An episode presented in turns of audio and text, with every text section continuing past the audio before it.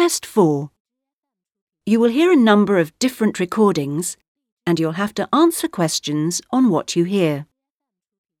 There will be time for you to read the instructions and questions and you'll have a chance to check your work. All the recordings will be played once only. The test is in four sections. At the end of the test, you will be given 10 minutes to transfer your answers to an answer sheet. Now turn to Section 1. Section 1. You will hear a conversation between a student looking for a host family and a housing advisor. First, you have some time to look at questions 1 to 5.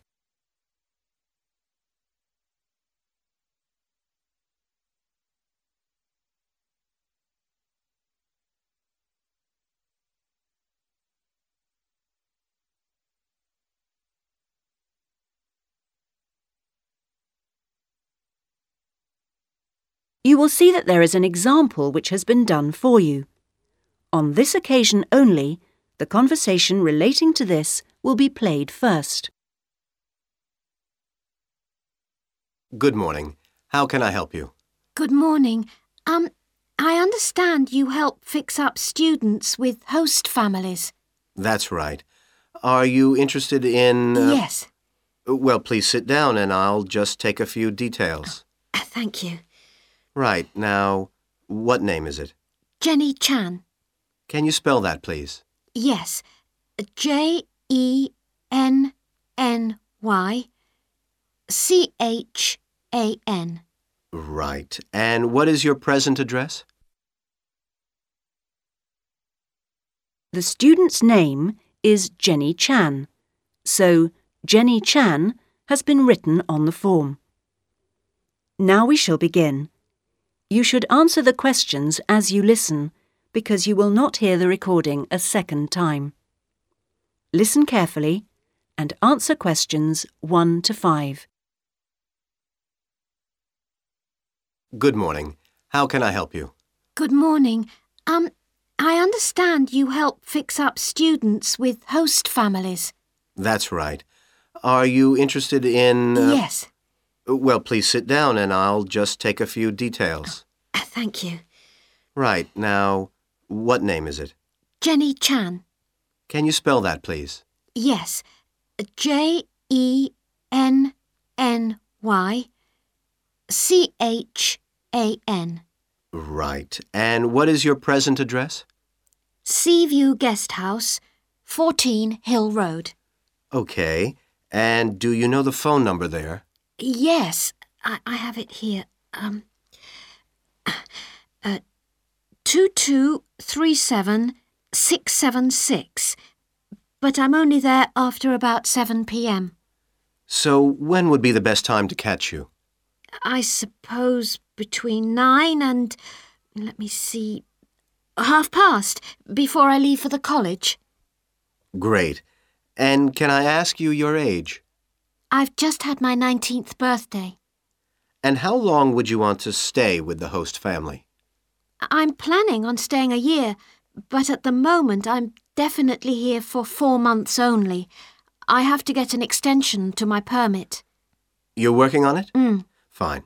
And what will be your occupation while you're in the UK? Studying English? And what would you say your level of English is?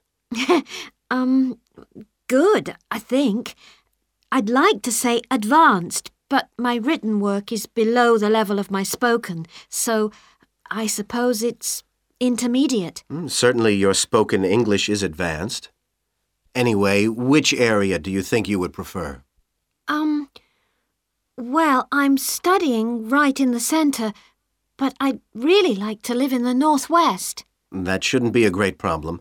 We usually have lots of families up there. Before you hear the rest of the conversation, you have some time to look at questions 6 to 10.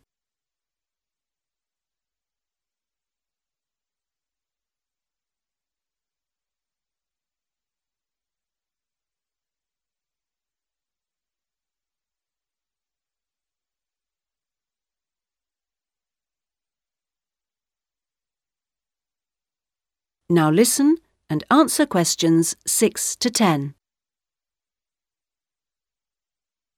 And do you have any particular requirements for diet? Well, I'm nearly a vegetarian. Not quite. Shall I say you are? It's probably easier that way. That would be best. Anything about your actual room? Uh, I would prefer my own facilities. En suite, is that right? Mhm. A- and also, if it's possible, a TV. And I'd also like the house to have a real garden rather than just a yard. Somewhere I could sit and be peaceful. Is that all? Well, I'm really serious about improving my English, so I'd prefer to be the only guest, if that's possible. No other guests. Yes, you get more practice that way. Anyway, obviously, all this is partly dependent on how much you're willing to pay. What did you have in mind? I was thinking in terms of about 60 to 80 pounds a week, but I'd go up to a 100 if it was something special. Well, I don't think we'd have any problems finding something for you. Oh, good. And when would you want it for? I'd like to move in approximately two weeks. Let me see. It's the 10th today. So if we go for the Monday, it's the 23rd of March. Yes. Right. Good. And if I could ask one last question. That is the end of section 1. You now have half a minute to check your answers.